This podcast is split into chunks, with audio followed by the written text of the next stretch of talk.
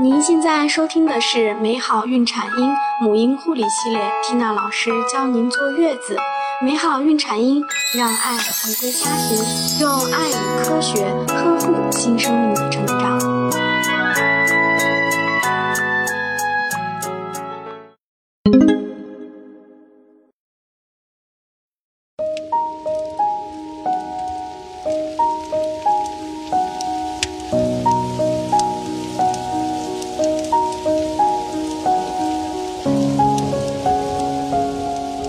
大家好，我是缇娜。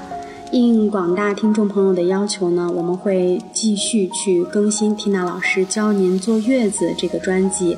感谢大家长久以来对我们的关注。那么我们最新上的一个精品月子课程也会同步更新。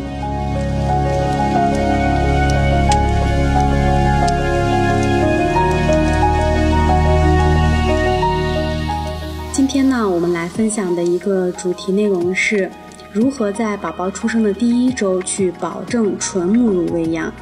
为什么缇娜要提这个问题？因为呢，虽然有很多妈妈知道母乳喂养对宝宝非常重要，但是往往在宝宝出生的第一周会给孩子或多或少的去喂奶粉。那么这种做法究竟对吗？我们应该怎么样去做呢？今天我们就来说说。很多妈妈会关心一个问题，那就是担心宝宝吃不饱，影响他自身的发育。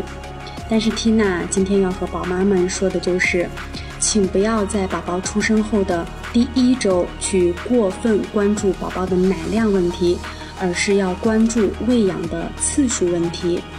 目前国际上提倡的宝宝喂养方式是母乳喂养，但是妈妈都知道，刚刚生产完，自己的乳汁分泌是需要过程的。宝宝饿得哇哇叫，这可怎么办呢？于是喂水、喂糖水、喂奶粉就拉开序幕了。殊不知呢，我们此时为宝宝人为的选择这些食物，并不是小家伙真心想要的，也不是最适合他的。要知道，初乳可是宝宝所需要的唯一食品。这样说来，不是自相矛盾吗？宝宝需要初乳，可妈妈明明就没有分泌量嘛。真的是妈妈想的这样子吗？首先问您一个问题：您知道新生宝宝的胃容量有多大？我们来通过一组数据告诉大家：宝宝出生一天，那么他的胃容量呢是五到七毫升，这也就是平常我们所说的葡萄胃。此时宝宝的胃壁保持着紧致的状态。过多的母乳反而会被宝宝突出，初乳的量正好是宝宝所需的量。此时母乳看似没有，但是绝大多数的妈妈一定会或多或少的分泌。等到宝宝三天大的时候呢，它的胃容量变成了二十二到三十毫升，也就是像一个大号的玻璃球。少量频繁的喂养能保证宝宝获得所需的母乳量，妈妈也不用去担心。等到宝宝七天大的时候呢，它的胃容量变化成四十四到五十九毫升，就像一个乒乓球一样的大小。妈妈应该继续的频繁喂养。所以从以上的一组数据，我们可以看出。七天以内的宝宝，他更适合少食多餐。因此呢，妈妈们不要再关注奶量的问题，而是应该在二十四小时内至少喂宝宝八次。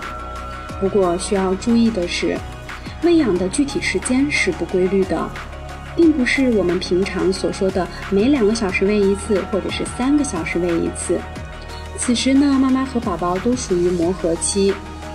两次喂养的时间间隔可以长也可以短，完全根据宝宝的需要。因为此时妈妈还没有摸清宝宝的规律。再者呢，你需要培养宝宝的安全感。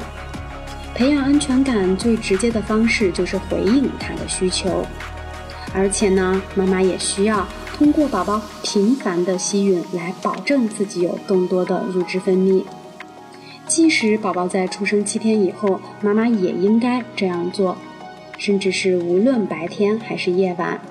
事实上，如果新生儿宝宝整夜超过六七小时都安分的睡觉，也许这并不是一件好事。因为他可能无法获得足够的营养。我们可以通过称体重的方式来具体评价宝宝的生长发育情况，而不是靠妈妈的主观感觉。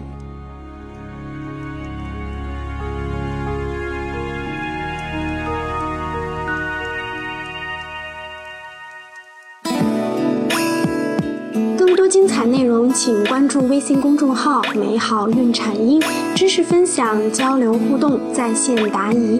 我和其他宝妈期待您的加入哦。